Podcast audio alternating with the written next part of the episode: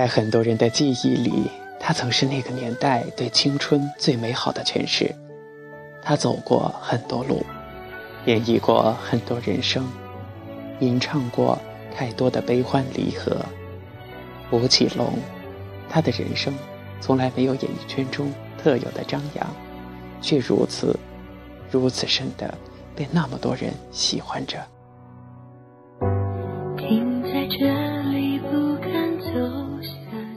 十三岁开始打工挣钱，十八岁加入小虎队，红透海峡两岸。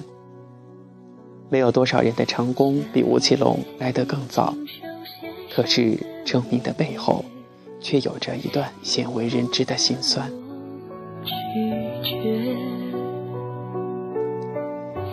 少年时代的吴奇隆，一家兄弟三个，都是运动健将，吴奇隆排行老二。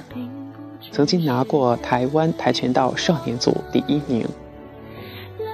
小时候的他很调皮，受的管教也最严厉，但偏偏也是他，在父亲做生意失败欠下千万债务之时，凭自己稚嫩的双肩扛起所有的重担。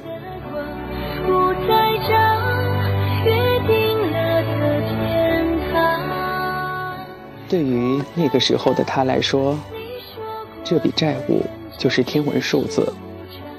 吴奇隆曾表示：“我可以连着七天不休息，然后回家只睡四个小时，之后又继续工作。”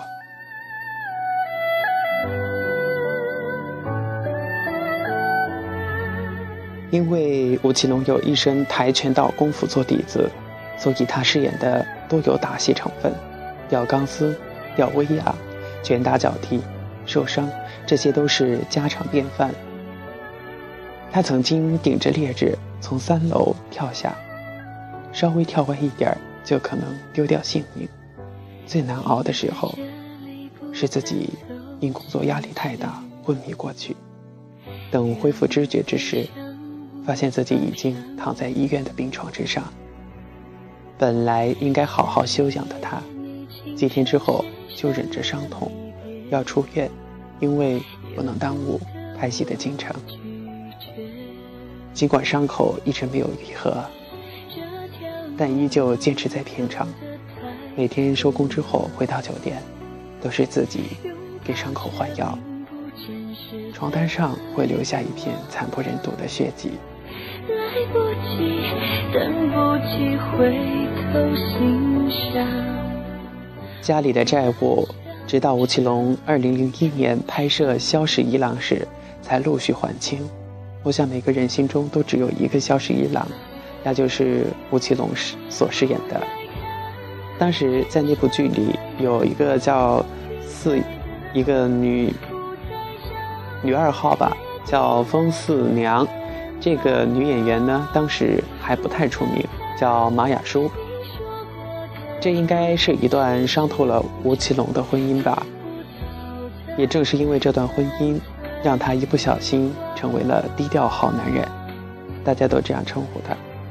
后来马雅舒高调宣布再婚时，开心网里最热的一项投票是：“小吴别难过，老婆会有的。”提及婚变后的财产分割，吴奇隆向来不愿多说什么，问得紧了也就说。毕竟她是女人，一个人不容易，钱我还可以再赚。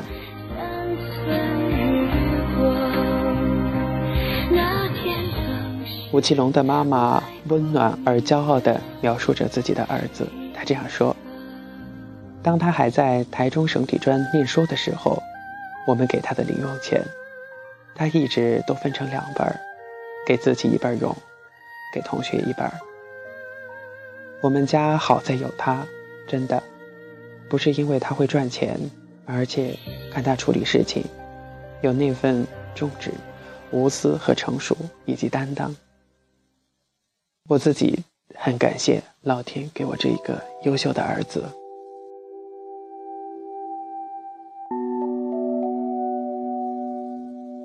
而在吴奇隆看来，对家庭、对朋友有担当，对自己负责任。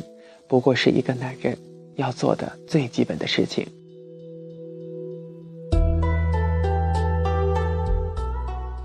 吴奇隆说过这样一句话十年前的我因为责任而忙碌十年后的我有信心讲最好的时刻永远在下一秒。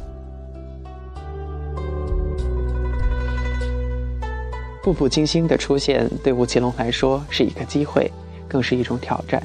他也因这部片子迎来人生的第二春。对吴奇隆来说，为了演好这部戏，他可谓下足了功夫，并第一次剃了光头。吴奇隆说：“原著所描述的人，都心机很深，对演员来说是个考验，所以必须把所有的东西吸收进去，然后表现出来，而不是演出来。就连戏中的很多喘息、很多喘息、喘气，各种小细节的动作，都要注意到。”面对这个史上最铁血、最腹黑的帝王角色，吴奇隆以犀利的眼神和超强的震慑力，将深谋远虑又严苛的雍正刻画的入木三分，气场之强大令人不敢逼视。而面对女主角的深情，又让人不由自主的心动。看过电视剧之后的粉丝们都惊呼：“吴奇隆才是我们心目中的真正的简直了的四爷。”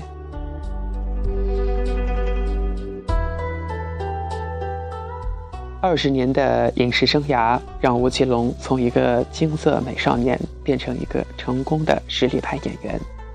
现在已过而立之年的他，额头眼角有了淡淡的岁月痕迹，但看他的眼神，依然一片澄澈。这个性格倔强、低调沉稳的男人，不管遇到怎样的挫折，永远面带微笑，迎风傲立，保持一颗难得的。赤子之心，也许丘比特就很眷恋这种人，所以让我们的四爷和若曦姑娘上演了现实中的真正的恋情。那我们也祝福他们能够爱情甜蜜，幸福久久。好了，本期节目到这里就结束了，感谢您的收听，请继续关注《指尖流年》，再见。